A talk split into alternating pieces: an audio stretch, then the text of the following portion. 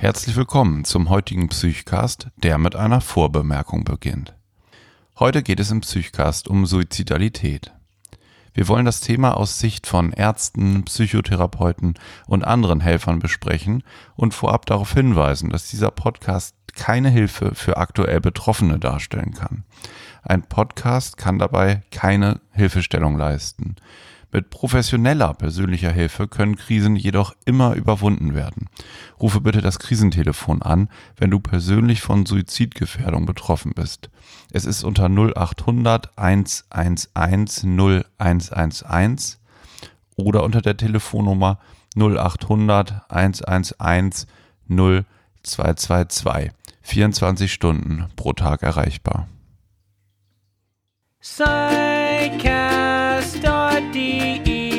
Psychosomatic medicine and psychiatry, psychotherapy, and so much more. Psychcast is bringing you what you're looking for. With Alex and Jan, two doctors as your hosts. Psychcast, yes, Psychcast, let's start the show.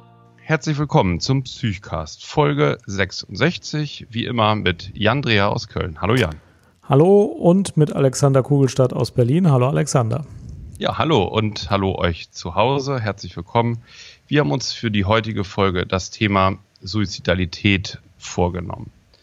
Suizidalität möchten wir jetzt vor allen Dingen aus der Perspektive für Profis äh, behandeln, also für Leute, die irgendwie im helfenden Beruf sind und mit Betroffenen zu tun haben, die vielleicht mit Lebensüberdruss, Selbstmordgedanken etc. zu tun haben und können uns explizit auf diesem Wege nicht an Betroffene wenden. Deswegen bitten wir euch, wenn euch das betreffen sollte und äh, Depressivität, Lebensmüdigkeit eine Rolle spielt, holt euch Hilfe unter der Telefonnummer 0800 111 0111. Äh, da kann man schnell vermittelt werden, einem kann schnell weitergeholfen werden in solchen Fällen. Und wir wollen das Thema jetzt aus Sicht der Helfer beleuchten.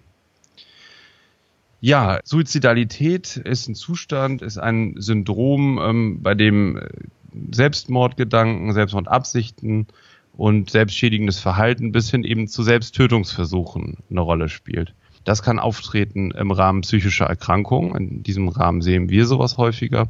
Das kann aber auch in Lebenskrisen oder zum Beispiel bei schweren körperlichen Erkrankungen auftreten.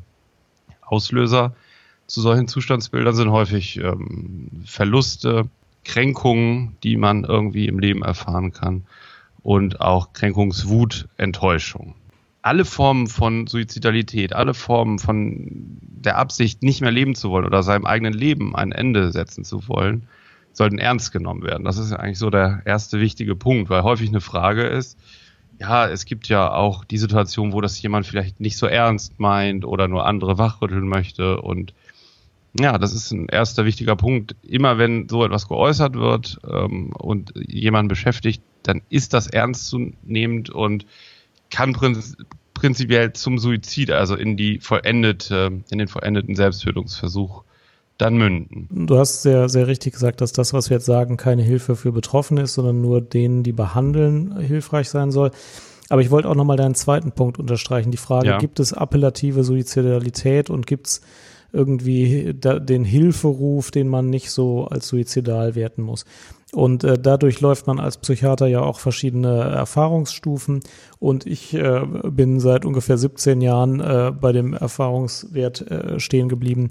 Ich nehme das, was der Patient mir sagt, so äh, ernst, wie er es sagt. Ich nehme das gesprochene Wort für bare Münze und mich interessiert überhaupt nicht, dass andere Menschen glauben, es gäbe appellative Suizidalität oder Hilferufe oder nicht ernst gemeinte suizidale Handlungen, äh, Äußerungen. Ähm, da halte ich gar nichts von. Das kann man, wenn es das gäbe, nicht sicher unterscheiden und ähm, meine Stadieneinteilung, die ich gleich irgendwie darstelle, die muss da auch nicht irgendwie versuchen, was zu unterscheiden, was man nicht unterscheiden kann. Man geht auf Nummer sicher, wenn man ernst nimmt, was der Patient sagt und es gibt überhaupt keinen Grund, das nicht zu machen. Und okay, es gibt manchmal Patienten, die sagen was äh, und wundern sich dann, wenn man das so, wenn man dem die Bedeutung beimisst, die den, den Worten des Gesagten entspricht. Aber das ist, glaube ich, angemessen. Als Psychiater darf man ernst nehmen, was ein Patient einem über Selbstmordgedanken sagt. Mhm. Ja. Ja, genau. ja, vielleicht ein anderer wichtiger Punkt ist, ähm, dass man Selbstmordabsichten, Selbstmordfantasien halt häufig nicht spontan berichtet bekommt vom Patienten. Ja, dass die nicht, die sind auch nicht erkennbar, die sind auch nicht unbedingt gekoppelt mit besonders starker äh, Depressivität oder mit anderen psychischen Symptomen. Also wenn wir den Verdacht darauf haben oder wenn eine psychische Erkrankung vorliegt, sollten die immer aktiv erfragt werden, aktiv exploriert werden, ähm, weil die eben ganz häufig auch aus Gründen der Scham nicht spontan geäußert werden. Die Nachfrage danach wird aber in ganz vielen Fällen ehrlich beantwortet. Also dass das Ansprechen vom Thema Suizidalität, Selbsttötungsabsichten in den ganz überwiegenden Fällen entlastenden Charakter hat und ähm, dass sich Patienten dann auch öffnen können.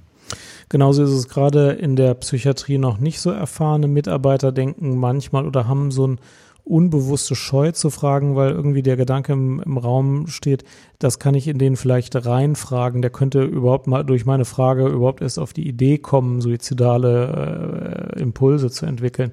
Das ist Quatsch. Jeder Patient, den man danach fragt, hat sowieso schon darüber nachgedacht, ob er das jetzt will oder nicht.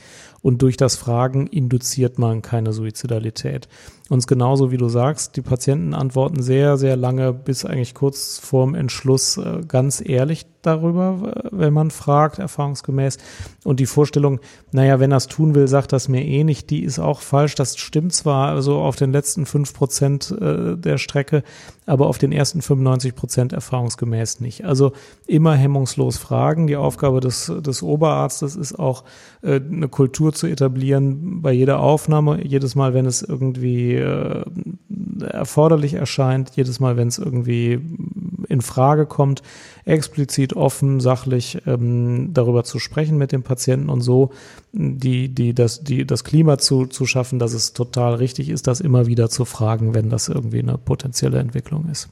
Ja. ja, genau. Und das Ganze auch ruhig direkt anzusprechen und nachzufragen und sich zu erkundigen. Also ähm, das, da äh, kann man kann man eigentlich nichts kaputt machen. Im Gegenteil, man kann eher äh, aus einer Verhärtung, aus einem Tunnel äh, lösen und dabei helfen, das Ganze in den Kontakt reinzubringen, das Thema. Genau, mir hat noch nie ein Patient gesagt, ich fand es unangemessen, dass sie mich nach Selbstmordgedanken mhm. gefragt haben. Dadurch fühlen sich Patienten niemals irgendwie belästigt. Ja. Mhm, ja. Dann vielleicht noch ganz kurz dazu, das Problem oder die, der, die Verbreitung von Suiziden ist ähm, groß in Deutschland. Also ähm, jährlich werden um die 12.000 Suizide registriert und ähm, die äh, Suizidversuche sind sogar etwa zehnmal häufiger. Also ganz allgemein äh, ist das ein, ein, verbreitetes, relevantes Problem für verloren gegangene Lebensjahre in Deutschland. Das sind sogar mehr Betroffene, als ähm, es Verkehrstote gibt. Ja. Land, jetzt in unserem Kulturkreis. Und zumindest die Hälfte hat eine vorher bekannte und äh, unverkennbare Depression als grundlegende Erkrankung. Es gibt andere psychische Krankheiten, die mit Suizidalität einhergehen.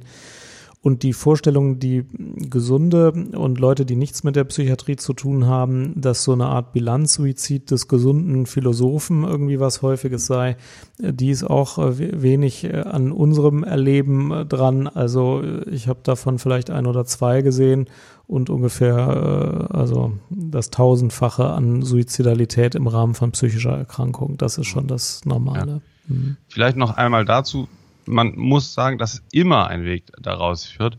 Und ähm, wenn, falls ihr betroffen sein solltet von solchen Gedanken, von der, vom Wunsch nicht mehr leben zu wollen, dann ist für euch die Nummer 0800 111 0111. Man kann dort schnelle und professionelle Hilfe erhalten. Ja. Okay, ich erzähle mal was zu dem Phasenmodell der Suizidalität, das ich jetzt seit ebenfalls 20 Jahren äh, verwende. Ähm, ich weiß gar nicht, von wem das ist. Ich habe es in meiner Psychiatrievorlesung bei Professor Maneros gehört. Ich weiß nicht, ob der das so modifiziert hat oder erfunden hat. Und seit 20 Jahren verwende ich das, ähm, weil es mir hilft, ähm, einzuschätzen, welche, also wie, wie, in welchem, in welcher, in welchem Stadium ein Patient ist und auch welche therapeutischen Konsequenzen ich im Großen und Ganzen so ziehen muss. Insbesondere Aufnahme, ja, nein, geschlossene Station, ja, nein. Ähm, es ist natürlich so, dass man bei jedem Patienten, bei dem man die Suizidalität irgendwie operationalisieren will, erstmal eine Gesamteinschätzung machen muss. Also wie alt ist er, was hat der, welche Krankheit ist mir schon bekannt, ist er jetzt gerade drogenintoxiziert, ist er gerade delirant, ist er psychotisch? Denn wenn ein Psychosekranker aktiv psychotisch äh, jetzt suizidale Gedanken äußert, dann äh, bestimmt natürlich diese Grundkrankheit die Dynamik, mit der ich rechnen muss und auch die Therapie, die dagegen hilft, äh, diese, also die hilft, die Suizidalität zu reduzieren, ganz wesentlich mit. Aber man hat ja sehr oft Leute, die haben keine andere schwerere psychiatrische Erkrankung oder eben eine Depression als psychiatrische Erkrankung und sind sonst ähm, gesund. Also sagen wir mal jetzt die, die, die immer wieder genannte 25-jährige Studentin, die sonst psychiatrisch gesund ist und jetzt mit Suizidalität äh, zur Beratung kommt. Auch da versucht man erstmal eine Diagnostik äh, zu machen, was jetzt für eine Krankheit vorliegt, äh, ob das wirklich nur eine Depression ist oder auch eine Persönlichkeitsakzentuierung oder was immer. Und irgendwann kommt man zum Ergebnis, gut, ich finde jetzt außer der depressiven Symptomatik keine weitere Erkrankung, dann eignet sich dieses Stadienmodell besonders gut. Ähm, und hier kann man vier Stadien dann benennen. Das sind die äh, Stadien ähm, Erwägung, Ambivalenz, Planung und Entschluss. Ähm, ich gehe sie mal durch. Das Stadium Erwägung ist noch ein relativ gutartiges. Also, bei, also jemand ist in Erwägung, wenn er auf die Frage, haben Sie schon mal dran gedacht, sich was anzutun oder sich das Leben zu nehmen, mit Ja antwortet. Das ist noch nicht so super pathologisch. Wenn du mich jetzt fragen würdest, Jan, hast du schon mal dran gedacht, dir das Leben zu nehmen, würde ich selbstverständlich Ja antworten, weil man denkt immer mal darüber das nach, dass man das tun kann. Bei mir ist das jetzt, glaube ich, wirklich schon sehr viele Jahre her, dass ich das zuletzt gemacht habe. Aber Adoleszente, junge Menschen, die denken immer auch mal darüber nach, dass man sich das Leben nehmen kann und auch Erwachsene und Ältere kennen diesen Gedanken. Wenn man Kinder hat, denkt man vielleicht weniger dran, weiß ich nicht. Aber das ist noch total normal. Also ähm, Erwägung ist noch nichts, was ein, ein, totales Alarmzeichen ist. Das muss man auch wissen. Nicht jedes Mal, wenn ein Patient sagt, er hat schon mal dran gedacht, dass er sich das Leben nehmen könnte, ist er jetzt sofort total gefährdet. Aber dann fragt man natürlich nach, wie waren denn diese Gedanken? Was haben sie konkret gedacht? Das nächste Stadium grenzt nämlich ab zwischen dieser noch äh, oft gutartigen Erwägung, wo man nicht immer aufnehmen muss im Krankenhaus, zu einem gefährlicheren Zustand. Dieses äh, zweite Stadium war ja die Ambivalenz, danach kam Planung, dann Entschluss. Stadium 2 ist Ambivalenz. Da fragt man nach, okay, Sie haben da schon mal drüber nachgedacht, gab es denn auch Stunden, wo Sie gesagt haben, ja, jetzt tue ich's? und dann wieder andere Stunden, wo sie gesagt haben, nee, das kann ich meiner Familie nicht antun. Aber gab es vor allem in den letzten Tagen oder letzten zwei Wochen auch mal Stunden oder gar halbe Tage, wo sie gedacht haben, ja, ich nehme mir das Leben. Wenn der Patient darauf antwortet, ja, die gab's, aber jetzt im Moment will ich mir das Leben nicht nehmen, dann ist er in dem Stadium Ambivalenz. Das heißt, er hat Phasen, in den letzten zwei Wochen, in den letzten Tagen gehabt, wo er es tun wollte und dann wieder Phasen, wo er es nicht tun wollte und dann oft sagt er ja, jetzt im Moment natürlich nicht. Das ist eine Phase, wo ich so standardmäßig schon die Aufnahme ins psychiatrische Krankenhaus empfehlen würde und aber man kann noch darüber nachdenken, ob es eine offene oder eine Station, geschlossene Station ist. Das ist sowieso so, man kann im Einzelfall sich dann dagegen entscheiden, aber dann braucht man schon irgendwie einen Grund. Wenn jemand ambivalent ist, dann spricht das für eine Aufnahme ähm, dann sollte man, wenn man sich gegen eine Aufnahme entscheidet, überlegen, dass man hier was tut, was man normalerweise in dem Stadium eigentlich nicht so gerne tun würde. Denn Ambivalenz kann natürlich auch mal äh, ja, die muss ja gar nicht kippen, sondern in einer Phase, wo man dann suizidaler ist, äh, zu einer Handlung führen. Dann gibt es die Frage nach der Planung, die ist auch sehr ähm, hilfreich für die Einschätzung, wie bedrohlich jetzt alles ist. Dann fragt man, ähm, ja, Sie haben überlegt, ähm, sich was anzutun in den letzten zwei Wochen. Ähm, haben Sie denn schon mal überlegt, wie Sie es tun würden? Und dann sagt der Patient entweder, nö, habe ich mir nicht überlegt, oder ja, habe ich mir überlegt, äh, ich würde, ähm, ich muss jetzt auch nochmal sagen, also wenn jetzt jemand mit Suizidalität zu tun hat, ich will jetzt hier nichts triggern, es ist nicht für die Patienten diese Sendung, sondern es ist jetzt für die Behandler. Also dann lieber ausschalten. Ne? Ja, ich würde eine bestimmte Technik machen, weiß ich nicht, Tabletten nehmen oder so. Dann würde man fragen, ja, haben Sie auch schon Tabletten irgendwie gesammelt oder so? Das unterscheidet dann in gedankliche Planung und Planung mit Handlungen. wenn man in so einer äh, Planung, also wenn man feststellt, der Patient hat konkrete Planung unternommen, insbesondere mit konkreten Handlungen, nicht nur Gedanken, dann spricht das am ehesten schon für eine geschützte Station ähm, und eine ziemlich deutliche Intervention. Auch da kann man natürlich Ausnahmen machen, aber da muss man schon genau wissen, was man tut.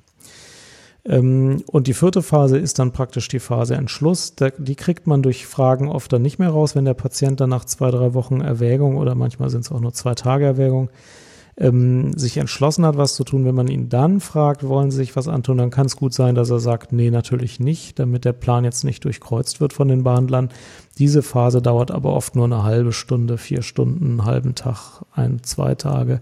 Ähm, in der Phase antworten Patienten manchmal nicht so ehrlich. In den ersten drei Phasen, die 95 Prozent der Zeit einnehmen, antworten sie meistens ehrlich. Das ist natürlich eine totale Vereinfachung, ist mir auch klar. Und das passt natürlich auch nicht auf jeden, ist mir auch klar. Ich gehe es trotzdem fast immer durch, wenn ich versuche herauszufinden, wo steht der Patient und was muss ich mit ihm machen. Und ich ähm, wähle auch fast immer das Sicherheitsniveau, das sich aus dieser Phaseneinteilung ergibt oder ein höheres. Ne?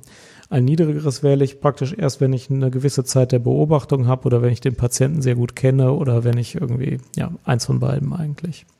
Mhm. Ja, ja, das kenne ich so, als wenn ich kurz anschließen darf, ja. als das Modell, das ist ziemlich, äh, deckt sich ziemlich mit dem Modell von Pöldinger, das er 1982 rausgegeben hat.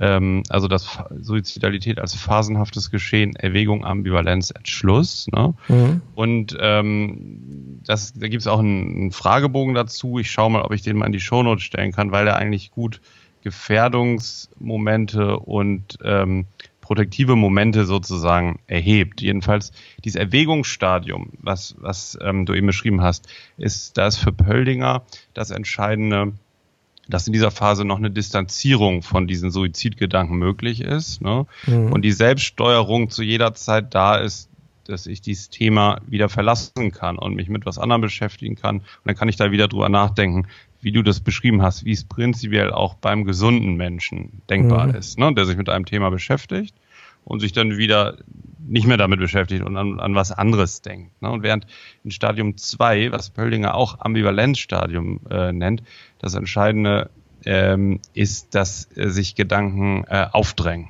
Ja, ja, dass die Selbststeuerung so nicht mehr vorhanden ist, sondern sich unweigerlich, auch wenn man das selber überhaupt nicht möchte, immer wieder ein Selbsttötungsmotiv dem Patienten aufdrängt. Und ähm, dann ist es sozusagen, dann beginnt dieses, dieses Ringen, ne, dieses mhm. Ambivalenzstadium. Und das ist ja die Phase, in der wir häufig betroffene Menschen dann auch sehen. Die ja. nehmen dann häufig nochmal Kontakt auf, versuchen beim Hausarzt ähm, vielleicht ähm, irgendwie einen Hilferuf äh, zu starten, ohne dass sie häufig eben konkret sagen, worum es geht, sondern diese, diese Verzweiflung ähm, treibt sie dann einfach sehr an. Ne? Mhm. Mm, ja. Genau. Und Stadium 3 ist dann auch bei Böldinger Entschlussphase, hieß es bei dir auch so? Bei mir war 3 noch ähm, Planung mit der Unterteilung Planung, genau. gedankliche ja. und tätliche Planung und 4 ist dann Entschluss. Ah ja, okay. Bei Böldinger ist 3 Entschluss, wo dann Vorbereitungen getroffen werden. Ja, okay, und, das ähm, ist ja ähm, dann ja. inhaltlich äh, eine Zusammenfassung aus 3 und 4. Mhm. Genau, genau. Und ähm, ja, und für uns als Behandler ist dabei wichtig, ähm, wenn Vorbereitungen getroffen werden und wenn der Entschluss zum Suizid gefasst ist, dann erleben wir häufig von außen, wenn wir mit den Patienten in Kontakt sind, eine sogenannte pseudostabile Beziehung. Ja, dann kommen Patienten häufig ähm, zur Ruhe und ähm, äh, man kann das sozusagen, es ist so ein bisschen eine Interaktionsfalle. Man kann den Eindruck dann ähm, den Eindruck haben, dass es, dass sich was bessert, dass der Patient zur Ruhe kommt, dass er sozusagen aus der Krise herauskommt. Die Entlastung besteht aber darin, dass der Entschluss gefasst wurde. Also so eine Interaktion, interaktionsarme und sogenannte eben pseudo-stabile Beziehung dann zum Patienten sollte einen aufhorchen lassen und ähm, hinterfragen, was da jetzt los ist, weil auch in dieser Phase gilt noch, wenn ich das anspreche und nachfrage, wie es aussieht und ähm, das nicht einfach so hinnehme, ne, dass da jetzt irgendwas ruhiger wird, dann ist das schon auch eine Phase, in der der, in, in der der Betroffene noch äußern kann, was er für einen Entschluss gefasst hat und ähm, die, ne, dass überwunden werden kann, er davon abgebracht werden kann. Genau. Und das ist der Vorteil von so einem Stadienmodell, wenn der Patient sagt, ich habe gestern Vorbereitungshandlungen durchgeführt, was auch immer das jetzt für ein konkretes Beispiel ist, meistens irgendwas beschafft, was man bräuchte und einem im Gespräch eigentlich überhaupt nicht besorgniserregend rüberkommt, dann muss man sich gar nicht darüber wundern, dass es einen nicht besorgt und man muss sich davon ja. auch gar nicht leiten lassen. Die Klappe ist gefallen, als man gehört hat, äh, gestern habe ich mir XY gekauft. Ähm, dann äh, geht's nach meinem Modell ja schon erstmal auf die geschützte Station. Und ob der jetzt äh, so da sitzt und mir eigentlich glaubhaft vermittelt, äh, dass er im Moment gar nicht gequält ist, davon muss ich mich gar nicht mehr fehlleiten lassen. Wenn ich den dann zwei, drei Tage auf der geschützten Station hatte, dann ist ja wieder was anderes. Dann, dann kann ich vielleicht die Einschätzung nochmal neu machen. Aber wenn der im Gespräch Gespräch mir das sagt und sonst nicht irgendwie gefährdet wirkt, das ist eben genau der Trugschluss, den du eben beschrieben hast, der kurz vorm Entschluss schon mhm. möglich ist. Ne? Ja. ja. Und auch in dieser Phase sagen die Patienten oft die ehrliche Antwort auf, wie, wie sind denn die Vorbereitungen bislang gelaufen? Ja, was haben sie ja. denn schon organisiert? Mhm. Ja, genau. Und, und eben auch in der Entschlussphase besteht noch eine Restambivalenz. Ja. Ne? Ähm, also, äh, also es besteht sehr gut die therapeutische Möglichkeit, dann in diesen Verlauf einzugreifen und den zu unterbrechen. Auch Suizidhandlungen werden in über 75 Prozent ähm, durch direkte oder indirekte Anzeichen angekündigt. Also mhm. da äh, ist es sozusagen auch an uns, an Behandlern, Untersuchern, eben da die Augen ganz stark offen zu halten und da äh, alert zu sein sozusagen. Ja. Gut. Ähm, ja, das war das Phasenmodell oder das Stadienmodell der Suizidalität. Ähm, ich würde noch gern so ein paar Stichworte zum allgemeinen Vorgehen sagen. Ja, wie, wie, wie geht man damit um, wenn man also einen Betroffenen vor sich hat, der mit den Gedanken, mit den Fantasien oder Impulsen kämpft, äh, sich das Leben zu nehmen? Wichtig ist, dass zeitnah, dass schnell eine Krisenintervention beginnt. Also dass man nicht erstmal äh, drei Monate auf einen Therapieplatz wartet und auch nicht vier Wochen und ähm, ja, dass man nicht in, in äh, sozusagen alleine bleibt damit, sondern dass halt mit einem schnellen Beginn und einer realistischen Zielsetzung und einer ganz, einer ganz äh, umschriebenen Idee und, und einem aktiven Vorgehen durch den Behandler eben eine Krisenintervention eigentlich sofort etabliert wird. Und das kann beim Hausarzt sein, das kann beim Facharzt sein. Das beste Mittel, was man sofort anwenden kann gegen ein suizidales Syndrom, ist die Herstellung einer tragfähigen, tragfähigen äh, Beziehung und ein Kontaktangebot. Das ist eigentlich das elementar tragende, was so, wie so ein Gegengift gegen Suizidalität wirkt. Ja, das ist ja der, das, also der, der Gegensatz von Hoffnungslosigkeit, Verzweiflung ist Kontakt und, und Beziehungsangebot. Ähm, das ist die Basis aller weiteren Interventionen ja. und ist das erste, womit man anfängt, ja. Ja, genau. Dann ähm, gibt ähm, die Möglichkeit, sich mit jemandem, der mit ähm, Selbsttötungsabsichten zu tun hat, ähm, sich zu einigen in Form eines Antisuizidpaktes, weil ähm, häufig ist in diesem Ambivalenzstadium zum Beispiel sind die Menschen trotzdem sehr gut absprachefähig. Das heißt, man kann eine Verabredung treffen, man kann einen Vertrag machen schriftlich im Idealfall, wo man sich darauf einigt, dass jetzt für einen umschriebenen Zeitraum der Krisenintervention, wo man sich sieht mit festen Krisenansprechpartnern, wenn der Druck größer wird, dass der sich nichts antut in der Zeit. Also eine feste Verabredung, ein Vertrag, dass keine äh, suizidalen Handlungen ausgeführt werden. Äh, das ähm, wird in der Regel auch wenn man zum Beispiel schwer depressiv erkrankt ist, können solche Verträge eingehalten werden. Und das ist ein gutes Mittel, eben da eine gemeinsame Verbindlichkeit herzustellen. Mhm. Ich selbst bin denen immer so ein bisschen skeptisch gegenüber, weil ich mir immer denke, wenn ein Patient sich jetzt wirklich das Leben nehmen will, dann wird ihm doch dieser Vertrag dann am Schluss auch egal sein. Aber ich kenne auch ganz viele Patienten, mit denen ich diese mündliche oder teilweise auch schriftliche Absprache gemacht habe, meistens bei mir dann in der Form, solange sie hier auf dieser Station sind, tun sie sich nichts an und wo mir dann die Patienten immer wieder erzählen, und zwar viele verschiedene Patienten, ja, also gut, ich hatte den Gedanken in der ersten Behandlungszeit ja sehr wohl, aber äh, ich hatte ja mit, mit Ihnen oder mit dem Team der Station vereinbart, solange ich auf der Station bin, tue ich nichts. Und dann konnte ich den Gedanken also auch erstmal wieder äh, hintanstellen. Also ich habe sogar Skepsis gegenüber der Tragfähigkeit dieser Vereinbarung und äh, es gibt auch, also man darf jetzt auch nicht sich in falscher Sicherheit wiegen, ne? aber ich kann sicher berichten, dass es vielen Patienten zumindest der eigenen Darstellung nach geholfen hat, sich nichts anzutun. Mhm. Ja, ich auch. Und ähm, zu, zu dem Punkt, den du anbringst, ähm, ist es ja so, dass Menschen, die jetzt beispielsweise durch eine depressive Erkrankung suizidal sind, häufig mit Selbstentwertung, Selbstbeschuldigung zu tun haben und dem Gefühl der Wertlosigkeit. Ja, also dass, dass das Selbstwertgefühl äh, absolut ähm, im Keller ist. Und häufig äh, ist es dann doch so, dass man aber dem anderen, mit dem man diesen Vertrag hat, dann doch das nicht antun möchte. Und ähm, dass das sozusagen besser in dieser, in dieser heftigen Krankheitsphase ähm, also besser diese Verabredung respektiert werden kann und sich, dass sich daran gehalten wird, während es gar nicht äh, sich selbst gegenüber gemacht werden kann. Mhm. Und unser Teil der Verabmachung ist ja meistens auch, ähm, wir helfen ihnen jetzt diese Krankheit zu behandeln oder wir behandeln diese Krankheit. Bei den depressiven Patienten ist es oft so, die sagen, äh, ich kann mir nicht vorstellen, dass das jemals besser wird. Äh, das geht nicht weg davon, dass sie jetzt irgendeine Behandlung starten, weder medikamentös noch psychotherapeutisch. Aber nichtsdestotrotz sagen wir, sie tun sich nichts an und in der Zeit, die uns dadurch jetzt gemeinsam zur Verfügung steht, behandeln wir die Krankheit und wir sind fest davon überzeugt, dass die weggeht und so ein bisschen mit dem Unterton, äh, sie haben ja nichts zu verlieren, also geben sie uns doch mal eine Chance, das zu behandeln und äh, Wenn es nicht besser wird, dann können sie in sechs Wochen immer noch gucken, ob es nicht besser geworden ist. Aber wir behaupten, es wird besser in den nächsten sechs Wochen. Mhm, und genau. das bringt die Patienten, also das verstärkt praktisch die Ambivalenz. Dann sagen sich die Patienten, ja, was ist jetzt, wenn die alle recht haben? Und ich meine, die wollen mir offenbar nichts Böses. Die sind hier in der Klinik, die äh, machen das auch nicht zum ersten Mal. Wenn es wirklich besser wird. Und das hilft dann, glaube ich, äh, zusammen mit diesem Angebot, wir behandeln ja, sich an den eigenen Teil zu halten. Na gut, solange die jetzt diese intensive Behandlung hier machen, tue ich mir nichts an. Das, das ja. hilft offenbar schon. Mhm.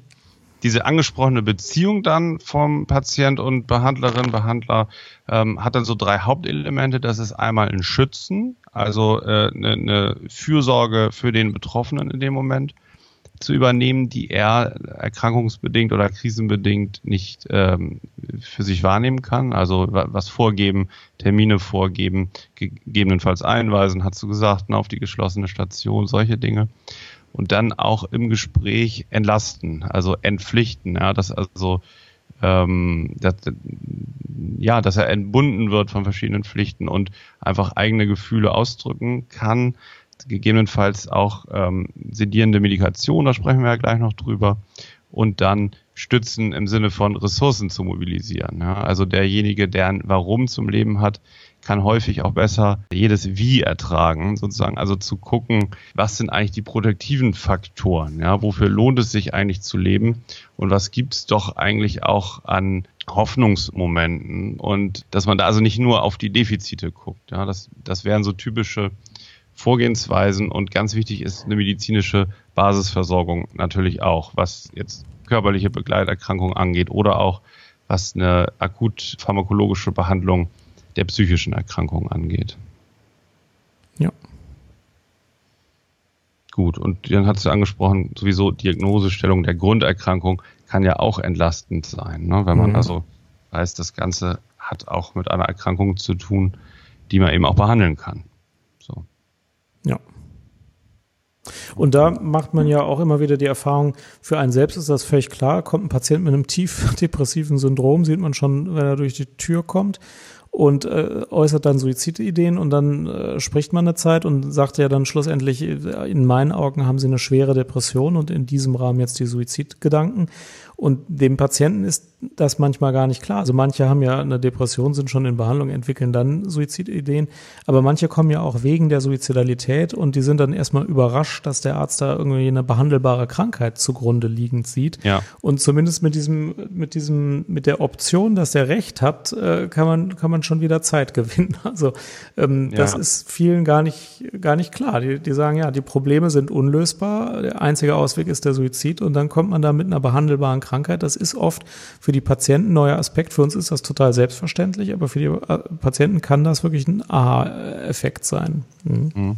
Was noch wichtig ist, ähm, finde ich, die ähm, Dauer, wenn's, wenn jemand einen Suizidversuch unternommen hat, sollte die Dauer bis zum Beginn einer therapeutischen Intervention so kurz wie möglich sein, weil ähm, äh, häufig sich ja was gezeigt hat, ein Hilferuf äh, in diesem Suizidversuch steckte.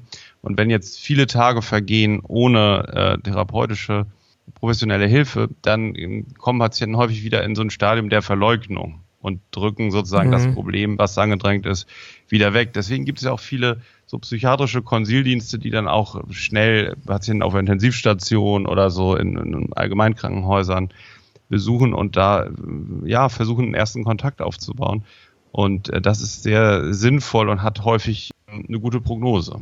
Ja, mir liegt die ganze Zeit noch ja. ein Mythos auf der Zunge, der vielleicht jetzt passender ist als nachher. Ja, ähm, ich habe jetzt mehrfach gesagt, dass die geschützte Station äh, bei akuter Suizidalität eine wichtige therapeutische Option ist. Ist sie auch. Aber ein Mythos ist, dass das äh, hauptsächlich an der verschlossenen Tür liegt. Ähm, mhm. Tatsächlich kann man sich auch auf einer geschlossenen Station natürlich das Leben nehmen. Äh, und es darf äh, bei den Behandlern nicht die falsche Sicherheit entstehen, dass man sich sagt, ja, in dem Moment, wo der auf der geschlossenen ist, kann ja nichts mehr passieren. Da kann natürlich noch genauso viel passieren. Die geschlossenen Stationen sind nur meistens personell viel dichter besetzt und haben eine ganz andere mm, Bezugshäufigkeit als ähm, offene Stationen, insbesondere am Wochenende und in der Nacht oder ambulante äh, Therapien. Deswegen verpasst man auf einer geschlossenen Station ähm, seltener, äh, wenn, wenn sich die Situation plötzlich zuspitzt. Aber auf einer geschlossenen Station hat man ja auch vielleicht höchstens zwei, drei Tage mal keinen Ausgang, wenn alle super besorgt sind und dann kriegt man auch Ausgang. Und auch innerhalb der geschlossenen Station kann man sich was antun. Also die geschlossene Station schützt hauptsächlich, weil sie eine relativ gut oder eine hundertprozentig gut funktionierende ähm, intensive Betreuung ist, ähm, die man sonst nicht so leicht organisieren kann. Dass die Tür zu ist, das hilft äh, noch am wenigsten dabei. Mhm. Gut, jetzt möchte ich auch noch mit dem Mythos aufräumen bei der Gelegenheit. Dann los. Ähm, was auch gar nicht empfehlenswert ist und überhaupt nicht gut ist, ist ein frühzeitiges psychologisieren, sage ich mal, oder ja. so ein Interpretieren, warum jemand suizidal wird. Also ähm, was das noch für Bedeutung haben könnte, ist häufig ganz, ganz ähm, hinderlich, weil derjenige, der sowieso so abgeschottet ist von der Welt, dann ne, das Gefühl noch mehr bekommt, gar nicht verstanden zu werden. Also wir wissen ja schon, dass in äh, suizidalen Absichten häufig auch eine innere Wut steckt, eine Enttäuschungswut. Ähm, aber es ist überhaupt nicht sinnvoll, das anzusprechen oder zum Thema zu machen, wo die herkommt, gegen wen die sich richtet, weil im Moment ja das Erleben ist, ich möchte nicht mehr leben, ich habe mit dem Leben abgeschlossen und ähm, das ist überhaupt nicht gut, irgendwelche Psychomodelle frühzeitig ähm, reinzubringen. Und im Übrigen auch die zu schnelle Suche nach Veränderungsmöglichkeiten. Man kann es ja so und so machen, als wäre das alles so lösbar auch das ist häufig eher hinderlich, sondern eher besser, das mal anzunehmen, was ist. Ich habe noch einen Mythos, den ich bei der ja. Stelle. Kleine Kinder haben schützt leider nicht vor Suizidalität. Das wäre intuitiv zu denken, wenn jemand Mutter oder Vater von ein oder zwei oder mehreren kleinen Kindern ist, dann denkt man immer, ja, das werden die denen ja nicht antun. Äh, das kommt weder bei den Studien raus, dass das so schützt, noch ähm, lehrt das die Erfahrung. Tatsächlich ähm, äh, ist es so, wenn die Suizidalität weit geht, schützt selbst das nicht davor, ähm, so eine Handlung durchzuführen. Man darf nicht sich in falscher Sicherheit wägen, wenn irgendeine junge Mutter oder irgendein junger Vater sagt, nö, ich würde mir nie was antun, das kann ich doch meinen Kindern nicht antun. Das ist äh, genauso viel wert, wie wenn man sagt, das kann ich meiner Mutter oder meinem Vater nicht antun. Das ist zwar immer auch ein Gedanke, der einen im Leben halten kann, aber der ist auch nicht ultimativ sicher schützend. Da darf man sich mhm. keine Illusionen machen. Ja. Hast du noch einen Mythos? Sonst habe ich noch einen.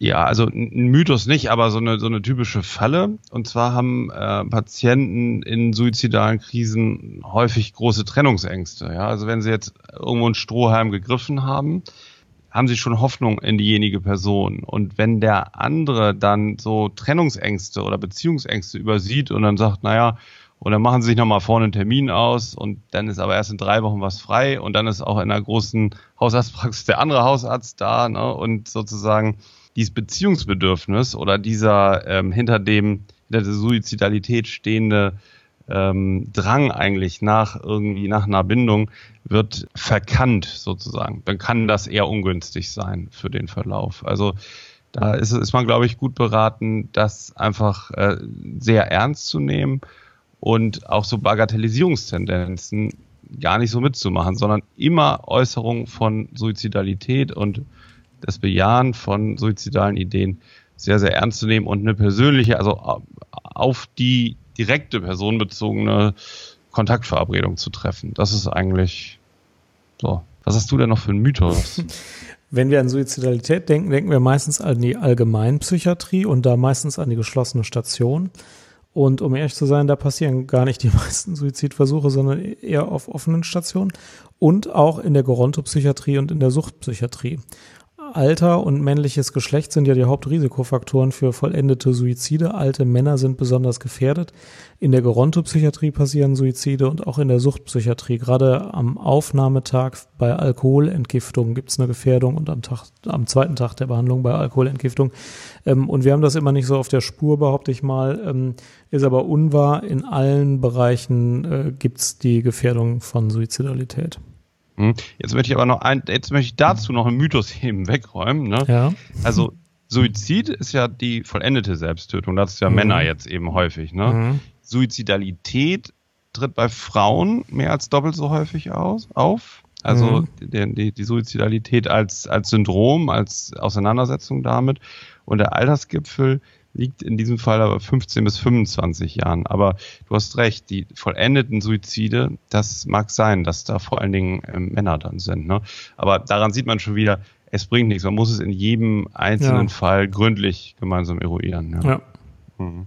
ja also ich bin ja, äh, ich arbeite ja mehr so psychotherapeutisch und du arbeitest ja psychiatrisch, ja. Und für mich als Psychotherapeut ist eigentlich das beste antisuizidale Mittel, was ich im Schränkchen habe, Tavor. Ist denn das eigentlich so?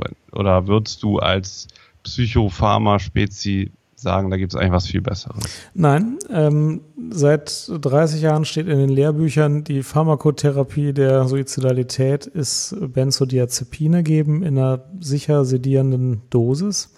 Also früher hat es geheißen äh, 4 mal 10 Milligramm Diazepam und heute gibt man eher 4 mal 1 Milligramm Tavor. Da schlagen jetzt natürlich alle die Hände über dem Kopf zusammen und sagen, ja, jetzt muss ich auch erstmal die Diagnose finden. Ist völlig richtig. Wenn ich eine abweichende Diagnose finde, muss ich die natürlich mitbehandeln. Und das zweite ist ähm, die Aussage, ja, Benzos helfen doch nicht ursächlich gegen Suizidalität. Das ist korrekt. Aber wenn man Zeit gewinnt, hat man oft ein Leben gerettet. Denn die meisten suizidalen Krisen entspannen sich innerhalb von zwei, drei, vier Tagen. Äh, entweder dadurch, dass ich gar nichts tue oder dass ich was tue oder dass der Patient was tut oder dass die Familie was tut. Aber es wird meistens besser mit der Zeit und es ist manchmal sehr schwierig, ähm, den Patienten über diese gefährlichen Tage zu bringen. Und eine sedierende Benzodiazepin-Medikation hilft dabei, Zeit zu gewinnen. Und ähm, die Patienten sind dann müde, sie schlafen schon mal gut, sie sind aber auch nicht mehr so angespannt und nicht mehr so handlungsgetrieben und nicht mehr so, so ja, getrieben trifft es, glaube ich, sehr gut. Äh, und dadurch kann man ganz unzweifelhaft Suizidversuche, vor allem so Raptusartige Suizidversuche in der Krise, ähm, äh, verhindern. Ähm, deswegen klingt das zwar total grob und äh, undifferenziert, äh, ist aber, äh, also wenn man einen Patienten vor sich hat, wo man denkt, äh, puh, also der wird es vielleicht heute Nacht tun, dann verschreibt man ihm eine solide Dosis Benzos, also Größenordnung 4 Milligramm Tavor bis zu noch mehr. Ähm, und das äh, ist ähm, bei vielen Patienten richtig klar. Nicht bei allen ist auch klar und bei vielen auch gar nicht und ist auch klar. Aber das äh, kann einen über die ersten drei Tage retten. Und da muss man mhm. die Dosis natürlich auch wieder reduzieren. So ist ja nicht, ist ja klar. Mhm. Ja. Ja, wie ist es mit äh, Alternativen? Also prinzipiell sind ja Antidepressiva auf, auf längere Sicht, äh, während sie auch erst verstärkende Wirkung auf Suizidalität haben können, aber auf lange Sicht auch eine Behandlungsmöglichkeit. Wie ist es mit den Neuroleptika? Haben die eine Wirkung auf Suizidität? Naja, die meisten haben ja als Nebenwirkung auch eine Sedierung äh, und ähm, diese Sedierung würde natürlich äh, den gleichen Effekt haben wie Benzos, aber äh, also jemand, der keine äh, Halluzination und keinen Wahn hat, da ist ein Neuroleptikum und auch keine wahnhafte Depression hat, die ist ja sehr suizidgefährdet, die wahnhafte Depression. Aber wenn jemand sowas nicht hat, dann braucht es eigentlich kein Neuroleptikum, dann geht das Benzodiazepin eigentlich schneller und sicherer, was die Sedierung angeht und ist besser dosierbar. Jetzt in der, in der Diskussion ist ja, ob Ketamin hilft bei suizidalen Krisen im Rahmen von Depressionen, weil Ketamin, das Narkosemittel, ähm, offenkundig einen schnellen, schnellen Wirkungseintritt hat, nicht nach Wochen wie die normalen Antidepressiva, sondern äh, nach äh, Minuten bis Stunden. Und jetzt ist gerade wieder eine Studie veröffentlicht worden, dass es die Suizidalität dadurch reduziert. Ja gut, da muss man natürlich sagen, das ist wie mit den Opiaten. Opiate lindern auch Suizidalität. Sie haben sich dennoch nicht durchgesetzt in der Behandlung der Suizidalität, weil das Missbrauchspotenzial und das fehl, fehlgerichtete Anwendungspotenzial zu hoch ist. Aber es gibt da Studien zu, zumindest. Das wird natürlich diskutiert. Mhm. Ja. Ja, je nach ähm, Medikation ähm, ist es ja auch ganz sinnvoll, darauf zu achten oder oder zumindest äh, mit im Blick zu haben, ob der Patient nicht Medikamente für einen möglichen neuen oder weiteren Suizidversuch sammelt. Ne? Manchmal ähm, äh, ambulant zumindest werden eher kleinere Dosen erstmal verordnet und ähm, man bleibt ja sehr im Gespräch darüber, über die Einnahme und ähm, verschreibt jetzt nicht immer neue Packungen alle paar Wochen. Ähm, da ja viele Patienten als, als Methode das Sammeln von Tabletten verwenden. Die modernen äh, Antidepressiva ähm, sind ja, was die therapeutische Breite angeht, auch so, dass es damit, äh, selbst wenn man eine äh, toxische Dosis einnimmt, zwar zu erheblichen Nebenwirkungen kommt, aber man üblicherweise daran eben nicht stirbt. Ja, okay. Das war eigentlich der Psychcast über Suizidalität, oder? Den wir jetzt mal so, ist eine halbe Stunde. Genau, das war das, was für den ja. Behandler hilfreich ist und wir haben nichts darüber gesagt, was für einen einzelnen Betroffenen hilfreich ist, weil das nicht die, die Fragestellung für diesen Psychcast war, genau. Genau, und weil das nicht funktionieren kann. Und genau. falls jemand von euch davon betroffen ist, Lebensüberdruss hat, nicht mehr leben möchte, sich was antun möchte, da kann dieser Podcast nicht helfen, sondern nur persönliche Hilfe ist das Richtige und die ist erreichbar telefonisch 24 Stunden am Tag unter 0800 111 0111. Dort kann man schnelle und professionelle Hilfe erhalten.